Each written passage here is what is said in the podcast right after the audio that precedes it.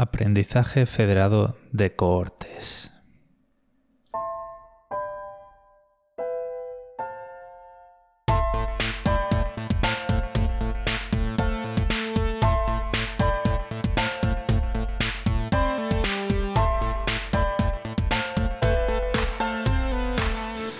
Hola, ¿qué tal? Yo soy Gabriel y esto es sobre la marcha. Si escuchas este podcast desde hace tiempo, seguro que recuerdas pues unos cuantos episodios en los que hablaba acerca de cookies de terceros y eh, browser fingerprinting. ¿vale?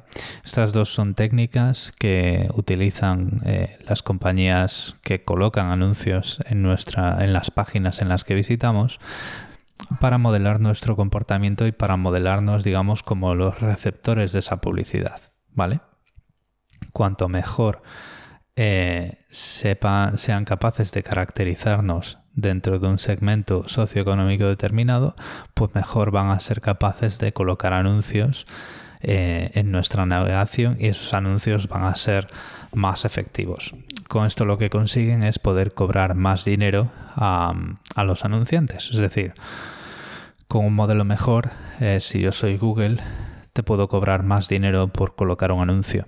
Em, o dicho de otra manera, o si lo queremos pensar de otra manera, si yo te ofrezco eh, colocar un anuncio tan personalizado que soy capaz de ofrecerte un segmento potencial de 100 personas entre todos eh, los usuarios de Internet, pues ese anuncio va a ser muy caro porque si yo he conseguido sacar un grupo socioeconómico de 100 personas que pueden ser de tu interés, es que esas 100 personas van a estar muy interesadas en lo que tú tengas que ofrecer. Desde hace un tiempo eh, Google está investigando formas nuevas de implementar esto, de, llevar a cabo ese análisis de los potenciales receptores de la publicidad, porque em, los bloqueadores de anuncios y las extensiones que bloquean las cookies de terceros están muy, muy extendidas. Y esto lo que ha conseguido hacer es pues que muchos, muchas webs, muchos, em, muchas compañías de publicidad con sus librerías eh, se dediquen a analizar parámetros eh, técnicos de tu navegador y de, tu ordenador para sacar una huella digital que la sustituya. Esto supone eh, en, teoría, eh, sobre el papel, supone una brecha de la privacidad y en teoría, sobre el papel, atendiendo a las razones que ellos dan, es lo que Google quiere evitar con un nuevo mecanismo que se llama aprendizaje federado de cohortes. Para poderlo comparar como es debido, primero, y aunque ya he hablado varias veces de esto, quiero recordar cómo funcionan las cookies de terceros porque es el mecanismo con el que voy a estar comparando este, esto de las cohortes. Tú cuando em, navegas por la web, hay webs que tienen eh, trocitos, digamos, utilizan librerías eh, de compañías como Facebook, Google y Apple. ¿Vale? Las más evidentes son los botones de compartir, compartir en Facebook, o esos anuncios que, esos cuadraditos que ofrecen anuncios de, de AdSense o que ofrecen anuncios de Amazon. ¿Vale? O los cuadraditos en los periódicos en los que tú puedes ver eh, las reacciones de tus contactos de Facebook a una noticia que estás leyendo en un periódico, ¿vale? Cuando tú entras en un periódico, por ejemplo, y ves el botón de compartir em, con Facebook, bueno, esto evidentemente te deja compartir esa noticia en Facebook, pero hay más cosas que pasan. Em, si tú en esa misma sesión del navegador eh, has hecho login en Facebook y no has cerrado tu sesión, em, y yo diría más, si no has borrado las cookies, si no has cerrado tu sesión y borrado las cookies, em, esos cuadraditos y esos botones de compartir en Facebook van a poder acceder a las cookies de tu ordenador y leer las cookies que Facebook haya almacenado. ¿vale? Esto es como em, si estuviéramos cosiendo em, dos webs entre sí. Cuando tú haces login en Facebook, Facebook almacena una cookie. ¿vale? por, los, eh, por, el mecanismo de funcionamiento de las cookies, con esa cookie, el botón de compartir en Facebook em, va a tener acceso a tu cuenta para poder colocar esa noticia en tu línea, en tu, en tu línea temporal, pero también va a tener acceso a más cosas. Em, una de las cosas a las que tiene acceso ese botón de Facebook, además de a la cookie de, Facebook, es a la página en la que estás, en la que estás eh, viendo esa noticia, ¿vale? la noticia que estás viendo. Entonces, cuando tú tienes iniciada sesión en Facebook y vas leyendo noticias, ese botón de compartir en Facebook es capaz de decirle a Facebook eh, cuál es tu cookie, o sea, cuál es tu identificador de usuario a fin de cuentas, eh, porque esa cookie se ha almacenado cuando has hecho sesión y por lo tanto tiene tu identificador único de usuario. Y también el contexto en el que ese botón de Facebook está eh, cargado. De esa forma, Facebook consigue em, información de tu navegación a través de Internet en tanto en cuanto aquellas webs por las que tú vas pasando tengan un botón de Facebook o tengan em, los comentarios de Facebook o tengan ese banner pequeñito en donde tú puedes ver pues, pues cosas de Facebook relevantes a ti porque pues has hecho login en Facebook. Em, estos son cookies, son cookies de terceros, porque si tú, por ejemplo, estás en la página de la vanguardia.es o .com, no sé cómo es, pero bueno, si estás en la página de la vanguardia, em, cualquier cookie que no sea del dominio de la vanguardia está considerado, es lo que se llaman cookies de terceros. Entonces, en este caso, la cookie de Facebook es una cookie de terceros porque no es de la vanguardia, ¿vale? Entonces, eh, bueno, pues las cookies de tercero funcionan así. Eh, lo que se hace normalmente con las extensiones de bloqueo de publicidad o con la configuración del navegador, si por ejemplo estás usando eh, Chrome o, Firefox, es pues te vas a las opciones y desactivas las cookies de terceros. El, el tema es que, bueno, pues esto se lleva haciendo mucho tiempo y los, eh, los actores, digamos, los vendedores de publicidad, pues han reaccionado, o sea, han visto que cada vez menos gente, las cookies de terceros son menos efectivas y han desarrollado otros mecanismos similares. Esos otros mecanismos similares son eh, obtener datos a través de las eh, librerías que el navegador ofrece a las páginas web. A la hora de programar una página web, tú puedes acceder a información del navegador y no solo saber qué navegador está usando, sino saber eh, cuál es la resolución de la pantalla, cuáles son los colores de la pantalla, qué fuentes están instaladas en el ordenador, qué sistema operativo tienes con todos los números de versión, em, tu dirección IP, de qué geografía eres, pues, las extensiones de tu navegador, toda una serie de cosas que al final lo que hacen en la práctica es identificar em, si no unívocamente, muy eh, precisamente, o sea, con una identificación de grano muy fino, es decir, muy pocos navegadores son exactamente iguales, sino, algún, sino ninguno, te van, a, te van a identificar de una forma muy parecida, con una eficacia muy similar a las, a las cookies de terceros, ¿vale? Entonces, eh, y bueno, esto es como una especie de...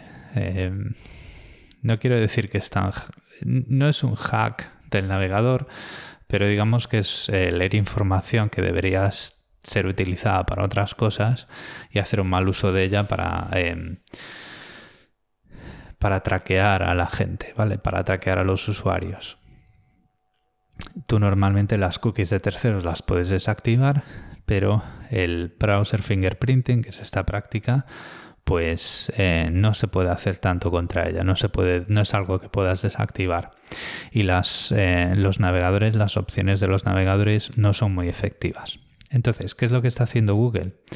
Google lo que quiere hacer es en versiones nuevas de Chrome em, restringir por completo la capacidad de las webs em, para sacar esa huella digital del navegador con un artefacto que llaman em, The Privacy Sandbox, que es como, digamos, el, un contenedor aislado de esas características que te podrían identificar unívocamente y a cambio em, desarrollar una nueva técnica para exponer a los anunciantes los intereses del usuario. Esto es lo que se llama eh, el aprendizaje federado de cohortes y una cohorte es un grupo de usuarios. ¿vale? Entonces, ¿qué es lo que ocurre aquí? a grandes rasgos, el navegador te va a asignar a ti a un grupo de usuarios con un determinado perfil de intereses, ¿vale? Eh, corte significa grupo de usuarios y lo que se va a hacer aquí es em, el navegador va a tener en cuenta tu historial de navegación de los últimos 7 días, me parece que es, incluyendo el contenido de las páginas que has visitado, y va a elaborar mediante unas operaciones matemáticas bastante áridas, hay que decirlo, he estado mirando el artículo donde describen el, modelo matemático para calcular em, el numerito, el identificador de la cohorte, y y se la va a ofrecer a las páginas que la pidan a través de una librería en JavaScript. ¿Vale? Entonces, si yo soy una página, vamos a poner, por ejemplo, por seguir con el mismo ejemplo, yo soy el, el periódico de la vanguardia o cualquiera y te quiero mostrar anuncios, ¿vale? Porque yo tengo unos anunciantes y pues tengo unos, unos contratos de publicidad. Entonces, eh, yo le voy a pedir, le voy a solicitar tu identificador de cohorte al navegador y me la voy a enviar a mí. Entonces yo cuando tengo ese identificador de cohorte, me voy a los anunciantes con los que tengo contrato. Imaginaros que esos anunciantes pues es Google y le pido anuncios relevantes para esa cohorte de usuarios y te los, te los enseño. Esto em, en teoría, si, y, vuelvo a lo de siempre, si nadie hiciese mal uso de todas estas cosas, no habría ningún problema, ¿vale? Pero aquí hay varias cosas. Lo primero es que esto al final eh, sirve para identificar usuarios. Y aquí es donde Google, que lo sabe perfectamente, empieza, digamos, a poner parches en, la definición de todo esto. Lo primero que, van a hacer es em, invalidar, digamos, cualquier cohorte que tenga menos de 2.000 usuarios. las cohortes se calculan en el navegador y pues cuando se envían al servidor de anuncios, en este caso a Google, pues y, se piden los anuncios al anunciante, esos anunciantes deberían rechazar todos los identificadores de cohorte que en un determinado momento, en una determinada ventana en el tiempo, tengan menos de 2.000 usuarios. Esto por un lado. Por, otro lado, el navegador em, va a dejar de calcular el identificador de la cohorte eh, si has navegado demasiado, que esto también pues no lo están definiendo, si has navegado demasiado por eh, dominios o páginas de contenido sensible. ¿vale? Y al final eh, todo el historial de navegación se, queda en, el, en, tu navegador local, es decir, ese historial de navegación no se envía a los, a los eh, servidores de Google. Esto es una decisión que el navegador, el navegador toma, ¿vale? El navegador ve pues tu historia y le dice, uy, este hombre está aquí... Em, visitando demasiadas páginas sobre pues este tipo de activismo, pues eh, no vamos a utilizar esas páginas para calcular la cohorte o directamente no vamos a calcular una cohorte para este usuario. Y, y así es como, vamos, eh, tienen eh, varias, varios mecanismos más, como por ejemplo, bueno, pues em, dicen que eh,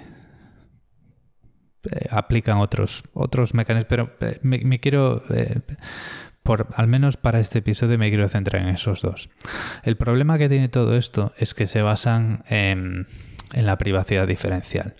Lo que quieren hacer aquí es que en vez de enviar toda la huella digital de tu navegador a la compañía de publicidad, como podría ser Facebook, en, vez de enviar a Facebook tu dirección IP, tu geografía, el navegador que estás usando, las características de hardware de tu monitor, las fuentes instaladas y todo eso, que es un montón de información. Eh, lo que se va a utilizar es el historial para calcular tu corte y solo se va a enviar la corte. Y esto, o sea, lo que tiene por detrás, si alguien se toma esto como una mejora en la privacidad, que podría serlo, es que se está calculando tu segmento de interés sin que la, tu información personal salga del, de tu navegador. En primer lugar, la propia corte ya es información personal, ¿vale? Y es información personal que asumimos que se necesita para hacerte llegar anuncios personalizados. O sea, eso, pues de ahí no nos podemos escapar, ¿vale? El problema que yo tengo con esto es que em, muchas veces vemos como eh, los, defensores de este tipo de técnicas se agarran a la privacidad diferencial como eh, si fuera el tótem que les, eh, les salva ¿no? de, de cualquier em, cuestionamiento por los demás. La privacidad diferencial se basa en que eh, tú puedes calcular los intereses sin disponer o sin publicar información personal. El problema es que yo no necesito saber tu nombre y apellidos para saber quién eres. Y con saber tus intereses, em, si no se regula el contenido que yo te hago llegar cuando dispongo de esa corte, em, pues tampoco estamos haciendo mucho. ¿Vale? Si, yo quiero conseguir un beneficio determinado, eh, no ya de vender productos, que eso es para lo que sirve la publicidad y todos lo podemos aceptar, pero si yo quiero colocar contenido, em, digamos, colocar desinformación y contenido fraudulento en un determinado colectivo de personas, pues con saber la corte, pues, pues ya lo tengo, ¿vale?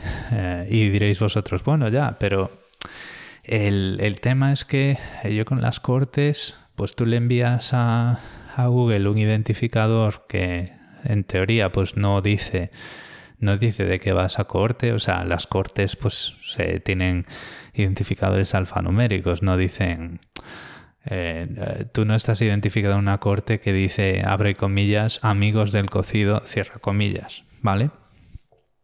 El problema es que yo puedo hacer ingeniería inversa del contenido que recibo. Si yo hago una petición a Google con una corte y recibo un tipo un determinado tipo de anuncios, pues yo me puedo em, me puedo enterar de que va esa corte. Eso por un lado. Pero por otro, eh, yo cuando compro publicidad de Google, yo escojo el grupo demográfico al que quiero al que quiero llegar. Entonces, si yo soy capaz de que mi contenido pase eh, la autorregulación de Google y se lo coloquen a mi grupo objetivo, al grupo que yo quiero atacar con, desinformación, el tema de la corte em, no arregla nada, ¿vale? Pero esto, esto no es nuevo con las cortes, esto ya pasaba con las cookies de terceros y con la huella del navegador. Y de hecho, eh, siendo justos con esta definición de Google, la, el tema del aprendizaje federado de cohortes es, es, una, es, es una mejora con respecto a esto porque al menos eh, la información en bruto no sale de tu navegador, ¿vale?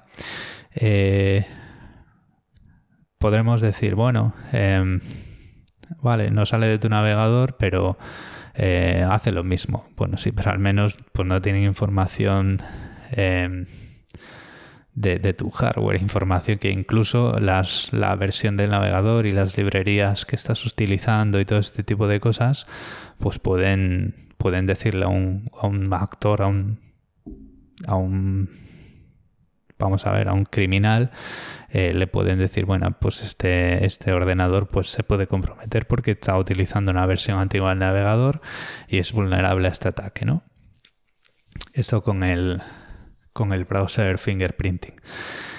Pero el, problema que tiene esto es eh, que no resuelve la regulación del contenido que se puede posicionar con este tipo de algoritmos. no resuelve el problema de que em, no hay una moderación y no hay un organismo que decida eh, qué es publicidad y qué no, ¿vale? Y yo, si pago lo suficiente en determinadas publicaciones y a través de determinadas plataformas, puedo utilizar ese mismo mecanismo de posicionamiento de anuncios para posicionar mentiras. Y pues eso, pues ya sabemos los problemas que acarrea, ¿no? Em, exacerbación de eh, determinadas em, divisiones en la sociedad, polarización de la sociedad y una serie de cosas que, digamos, distorsiona la percepción de la realidad de unos determinados colectivos. Y esos colectivos, que son vulnerables por la razón que sea, son los colectivos que más están sufriendo con, este tipo de, técnicas de seguimiento y de... No sé muy bien cómo traducir de manera efectiva traqueo. Pero sí, seguimiento masivo y seguimiento, digamos, eh, abusivo este tema seguro que da para bastantes más episodios. Em, dependiendo de pues eh, cómo vaya esto evolucionando en el tiempo y también el, feedback que, me hagáis llegar a través del grupo de Telegram. Pero en este, en este episodio me quiero quedar con dos cosas. El primer problema del aprendizaje federado de cohortes es que no resuelve el problema, ¿vale? Eh, supone una mejora eh, porque te ofrece lo mismo que te ofrece el browser fingerprinting, pero de una forma mucho más respetuosa con el usuario. Es decir, el navegador eh, va a aplicar una serie de matemáticas con respecto al contenido y va a analizar el contenido en local con aprendizaje en máquina y con una serie de técnicas y de simplificaciones y de cuantificaciones eh, del ese historial del navegador y va a generar un identificador de no de ti, sino del grupo al que perteneces. Ese grupo al que perteneces, esa cohorte, cuando se recibe en Google o en el, publicador de los anunciantes, eh, se va a descartar si ese, uso, si ese grupo no tiene 2.000 usuarios o más, ¿vale? Y luego también está que el, navegador, si has estado navegando por, por eh, páginas o por movimientos o por plataformas sociales de contenido sensible, no va a calcular una corte para ti. Pero el problema que nos resuelve es que se puede posicionar delante del usuario utilizando esas cohortes, ¿vale? Si yo, por ejemplo, recibo una cohorte que em, supone, eh, pues, em, usuarios de más de 50 años interesados en, o, al menos que yo puedo asociar con usuarios más de 50 años eh, de raza blanca eh, con una tendencia conservadora y quiero polarizar más, pues si no hay nada que me impida colocar como en lugar de anuncios, colocar contenido polarizador, pues lo voy a conseguir, ¿vale? Y el segundo problema que tiene el federado, el aprendizaje federado de cohortes, es que ofrece lo mismo, ofrece la misma potencia para colocar eh, contenido personalizado para distorsionar la realidad pagando eh, delante de los usuarios, pero está en manos, solamente en manos de Google, ¿vale? Esto es un algoritmo, bueno, no me gusta usar la palabra algoritmo porque está muy muy estirada estos días. Hay mucha gente, o sea, se, dice, se llama algoritmo a cualquier cosa. Vamos a decir, este mecanismo de Google eh, de momento es una prueba de concepto que están haciendo en Chrome en una determinada em, versión, pero no está disponible para nadie más. Eh, y el único que es capaz de interpretar las cohortes y saber qué anuncio colocar para las cohortes o qué, con qué eh, digamos, segmento objetivo se corresponde una corte es Google, ¿vale? Entonces, eh, está como encima de pues, todos esos problemas que no resuelve, pues está todo, eh, todos los huevos en la misma cesta. Entonces, ahora mismo y más que nunca, estamos a merced de que Google decida no ser malvada o, o serlo, o que decida hacer lo que le dé la gana, ¿no? Eh, antes, pues las cookies de tercero era un mecanismo disponible para todo el mundo que no triunfó porque pues se cruzaron varias líneas y la gente empezó a querer bloquear publicidad. El, el browser fingerprinting era, em, digamos, saltarse las protecciones que los usuarios poníamos, pero al menos lo podía hacer todo el mundo. El aprendizaje federado de cortes, a no ser que eh, Google lo licencie a otros motores de navegación, que serían Safari y Firefox, está todo en manos de, Google y está todo el ah, potencial, la potencial industria de los anuncios basados en cohortes, está todo en manos de Google. Y eso pues, pues es muy pronto para saber si va a ser bueno o va a ser malo, pero en general cuando em, una herramienta pues tan potente está solo en unas solas manos, en manos de un solo actor con intereses privados, pues, pues hay que ver a qué, a qué se llega con esto, ¿no? Pero vamos, si, si no se libra pronto para que otros, em, otras empresas de publicidad puedan utilizarlo y otros navegadores lo puedan utilizar también, probablemente veremos pues algún típico proceso legal de prácticas monopolísticas y demás. Si has llegado hasta aquí, muchas gracias por el tiempo que has dedicado a escucharme. Recuerda que en las notas del episodio están todos mis medios de contacto y bueno, pues en breve volveré, si no con este tema, eh, a medida que vaya leyendo más, pues iré comentando más, pues será con otros que tengo por ahí em, preparados. Nos escuchamos.